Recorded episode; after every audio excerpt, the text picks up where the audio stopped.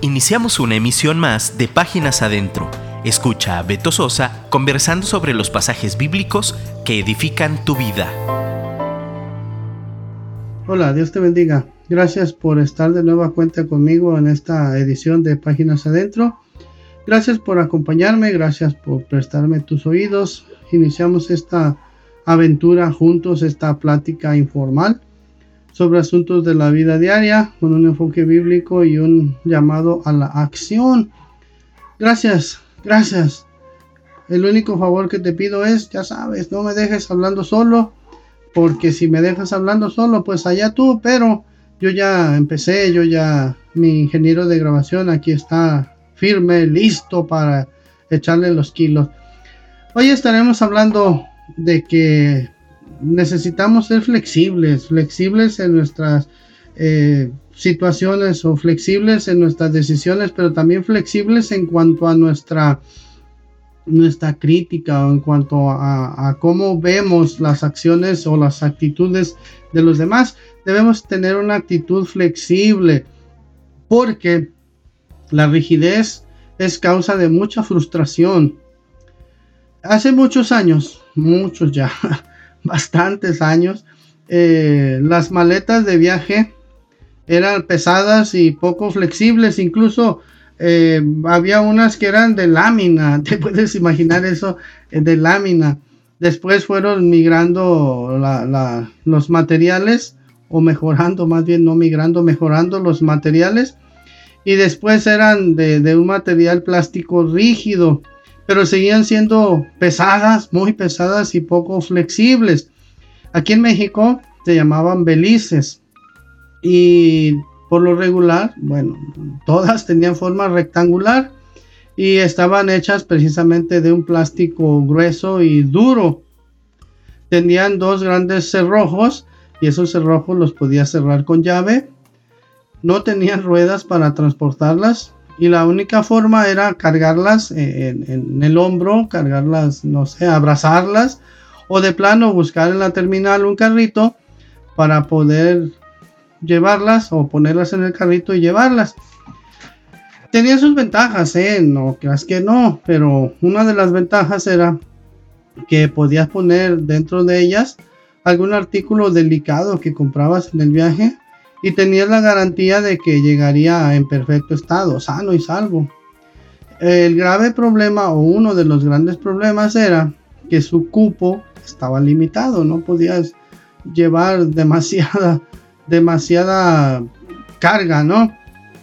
Y una vez que lo que ponías dentro que sería ropa o cualquiera cualquier artículo que pusieras dentro o artículos que pusieras dentro, hay quienes eh, trataban de cerrarlo mm, trepándose encima del beliz y, querer cerrarlo a fuerza, pero a veces e, era, estaba tan lleno, era demasiado lo que el contenido que no coincidían los cerrojos y no había manera de cerrarlo, así que tenías que quitarle contenido para que se pudiera cerrar.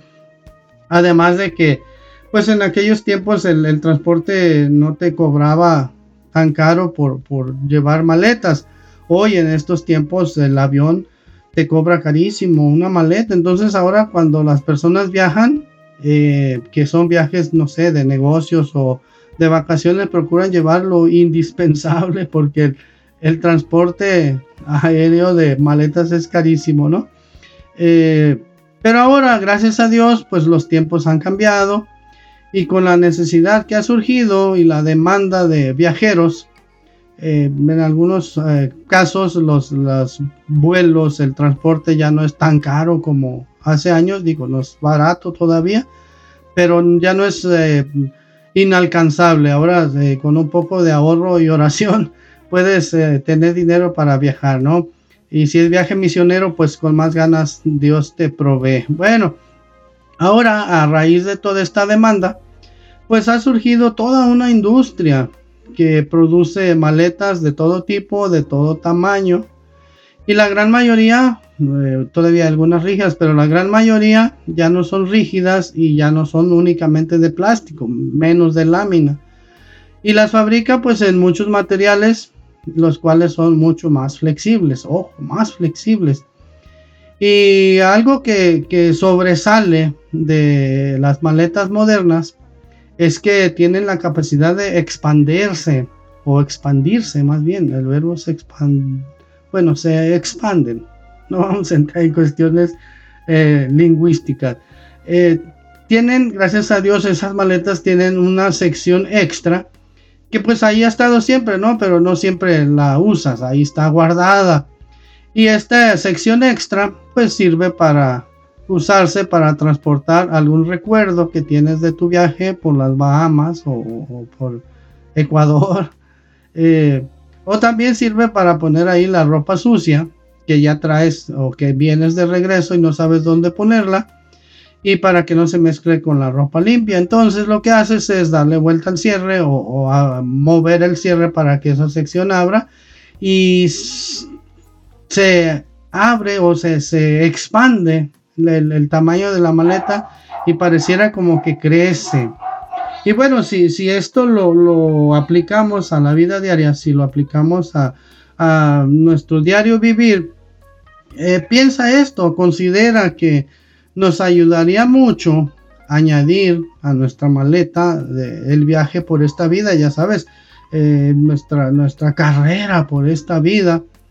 Eh, tenemos que agregar expectativas o nos ayudaría mucho más bien que agregáramos espacio extra a los planes, a las expectativas que tenemos de la vida y a las que tenemos de las demás personas con un cierre expansible, espacio suficiente para guardar ahí sus errores y sus faltas, una sección extra de perdón que admite el error y lo perdona porque si nuestra vida está totalmente calculada, totalmente estructurada, si lo que piensas de eh, un plan o de una persona no tiene espacio para el error, nos espera adelante mucha frustración que pudiéramos evitar si somos mucho más flexibles.